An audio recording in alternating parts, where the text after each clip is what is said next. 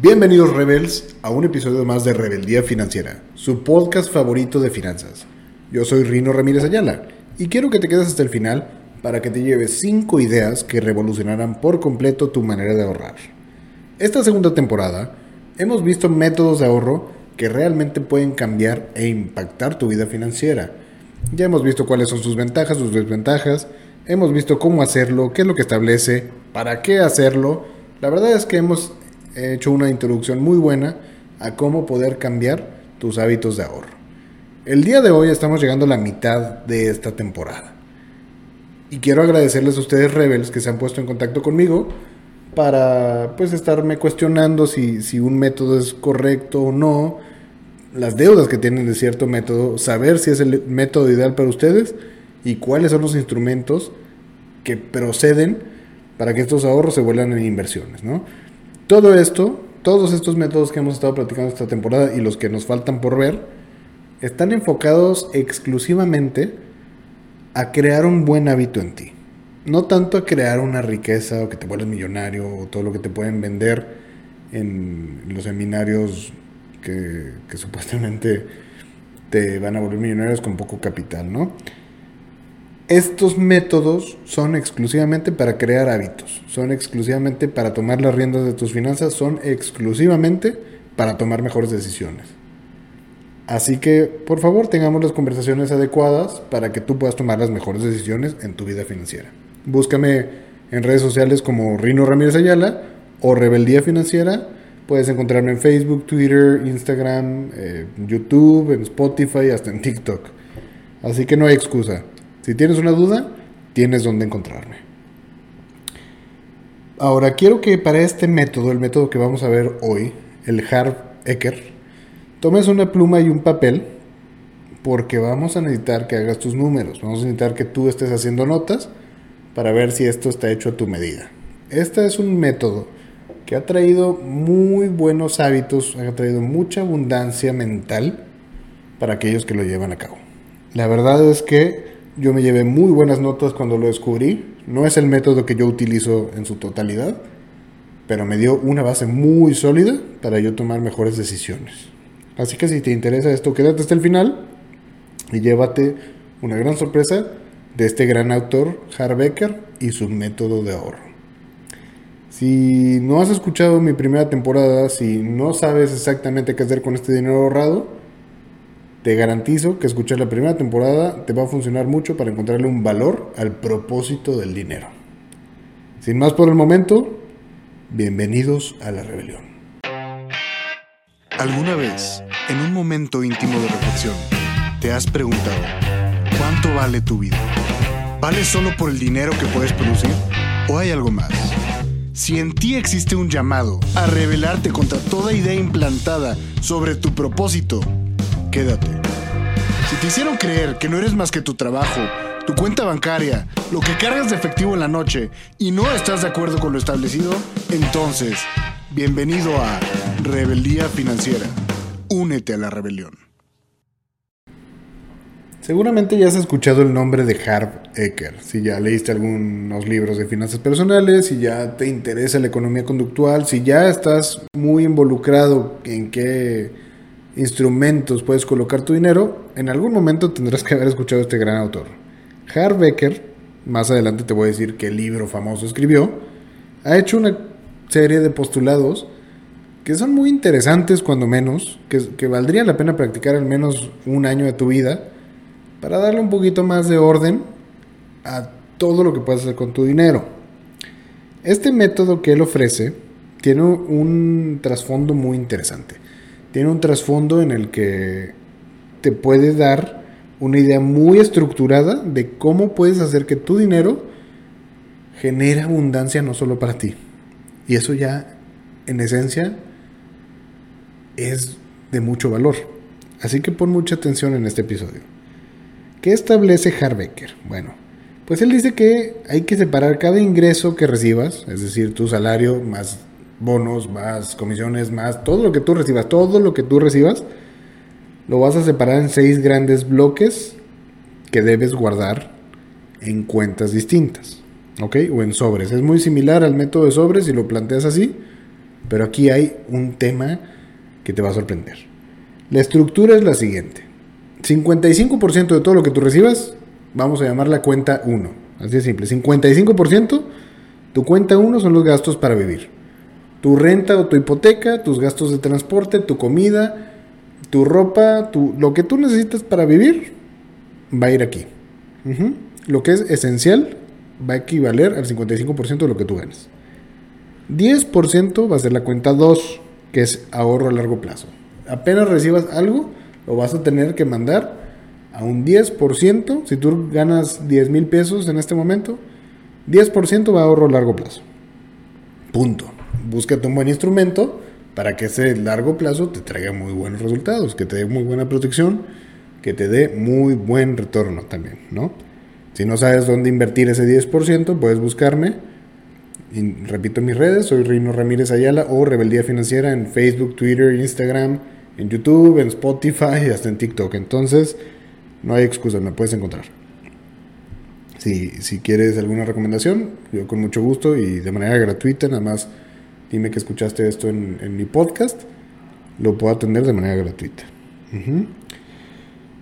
Ahora, otro 10% va a ser tu cuenta 3, que es la cuenta de ocio.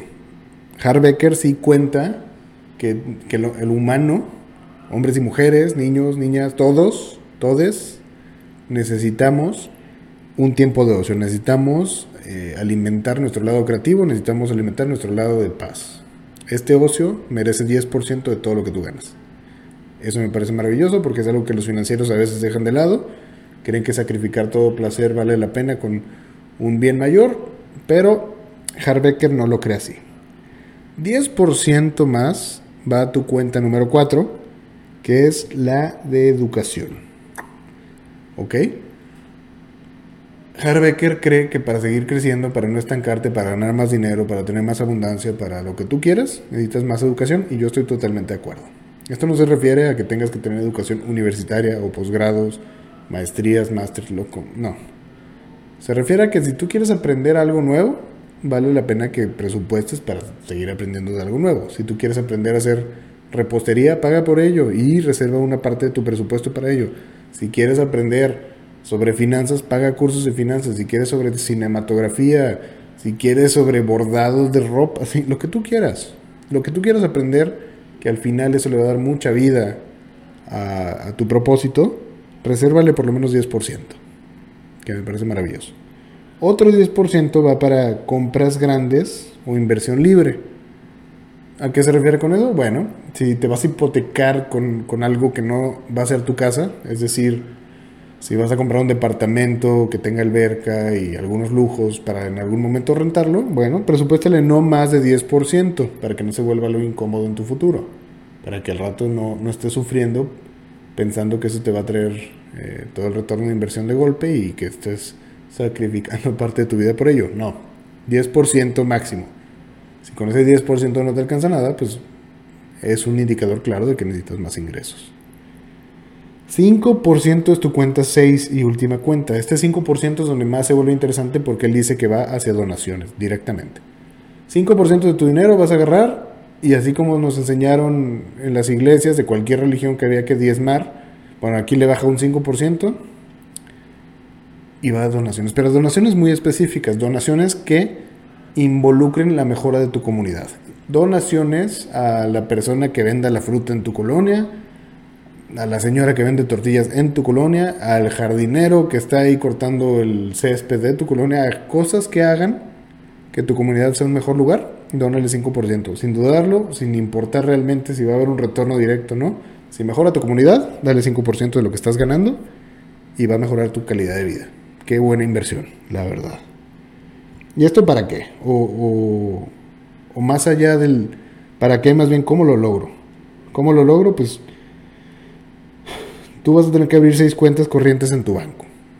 Si, si tú ya vas a aplicar este método es porque tú ya tienes muy organizada tu vida financiera tú ya pasaste por el método de la estrategia de sobres o ya has cumplido el reto de las 52 semanas o tú ya eres un fiel creyente del primero tú, ¿no? No importa qué método estés, tú si vas a usar el es porque ya eres una persona organizada. Entonces, abrir seis cuentas corrientes en tu banco no es un reto para ti. Ya es algo muy normal. Si prefieres, seis sobres físicos, pero si eres una persona sensata en el tema de finanzas personales ya a la hora de, estar acumulando muchos capitales, pues sabrás que el efectivo no es la mejor alternativa, a menos que tu trabajo te convenga de esa manera, pero no es lo usual.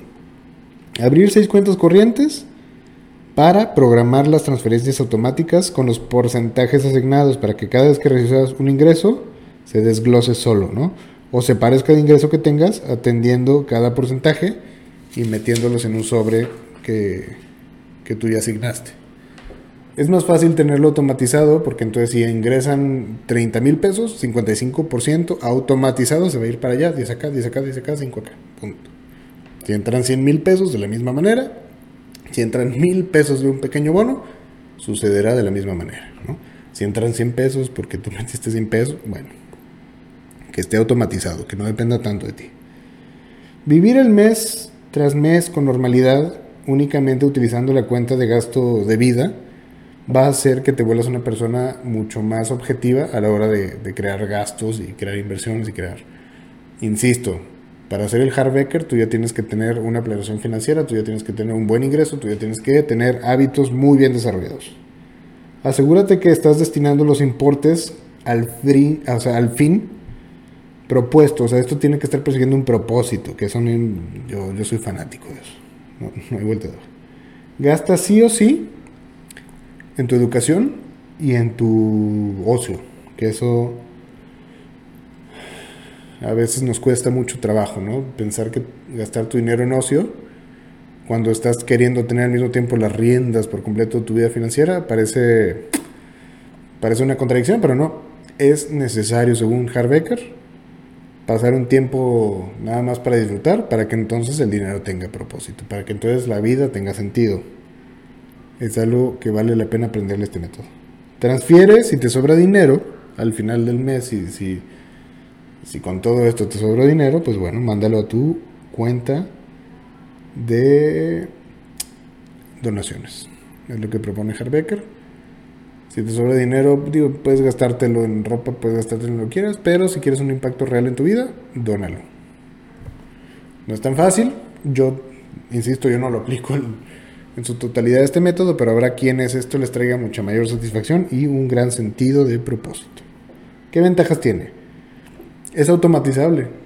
Esa es una ventaja, como vimos con la estrategia de sobres, que no requiere de que estés pensando tanto, más bien de que estés haciendo, de que tú estés trabajando y que suceda solo las cosas. Si es automático, puede ser realizable.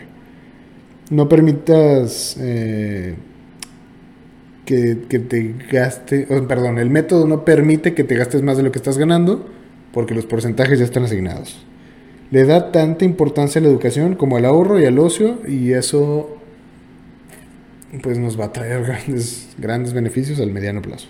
Tiene en cuenta la ayuda al prójimo como algo innegociable. Esa es una ventaja. Desventajas, como todos los métodos, tienen sus pros y sus contras. La desventaja aquí es que para personas que ya están muy endeudadas o con elevados gastos fijos, les va a ser prácticamente imposible comenzar. De repente tú decidir que ya no le vas a pagar tanto a la escuela o a tu eh, crédito hipotecario o que ya no le vas a pagar tanto a, tu crédito automotriz, pues es muy difícil ¿no? tener una palanca de negociación contra estas instituciones. Entonces cambiar tu estilo de vida por completo cuando tú estás endeudado es difícil. Insisto, este método es para aquellos que ya tienen un control muy bueno en su vida financiera. En esos casos tendrías que modificar los porcentajes y reducirlos poco a poco. Poco a poco, o sea, imaginemos que bajas los porcentajes de tu vida corriente y, lo dejas al 70 y lo vas a ir bajando hasta que queden 55 como él lo propone. Y será una estrategia ah, de varios años, pero es, lograble, pero duele. Esa es la desventaja. Este método ha sido llamado poesía para las finanzas personales. Y a mí me parece correcta esa definición. Es una poesía en el sentido de que construye, es una poesía en el sentido de que las personas lo disfrutan no solo al final, sino durante el proceso. No solo no estás esperando el, final épico donde recibes todo el sino que el proceso es muy gratificante, eso lo vuelve poesía de finanzas personales. Me gusta la idea de que previamente se asigne un destino a cada dólar, a cada peso, a cada céntimo que ganas y tenga una cuenta eh, en la cual pues incluso me parece acertada e importante destinar una cantidad del ocio a, la salud mental, a la felicidad, a las donaciones, que cada cuenta ya esté asignada, te va a ayudar mucho, ¿no? Eso es algo que yo recomiendo mucho para aquellos que quieren tomar un método que prioriza su desarrollo como persona antes que cualquier otra cosa. La verdad, felicitaciones a Harbecker, si alguna vez escucha esto. es un método que, que ha cambiado muchas vidas en muchos países Ahora sí, lo prometido. ¿Cómo se llama el libro de Harbecker? ¿Dónde puedes encontrar esta información en su totalidad? Su libro se llama Los secretos de la mente millonaria. Así que si nunca lo has leído, si nunca habías escuchado de él, búscalo, lo vas a encontrar en físico, en digital, en Kindle, no importa. Léelo, llévate buenas notas, empieza a aplicarlo en tu vida. No quiero terminar este episodio sin antes agradecer puntualmente a nuestro patrocinador, aseguratodo.com, donde hay un seguro para todo Sabemos que a la hora de los seguros hay muchos que te quieren vender un seguro que quizá no te sirve. Así que mejor entra a aseguratodo.com, encuentra el seguro que tú necesitas y no el que te quieren vender y asegúrate de ver todas las alternativas para que tomes una buena decisión. Aseguratodo.com, donde hay un seguro para todos. Les recuerdo mis redes sociales, estoy como Rino Ramírez Ayala o Rebeldía Financiera. Puedes encontrarme en Facebook, Twitter, Instagram, YouTube, Spotify, en TikTok, no hay excusa. Si quieres saber más de este método, búscame. Sin más por el momento, únete a la rebelión.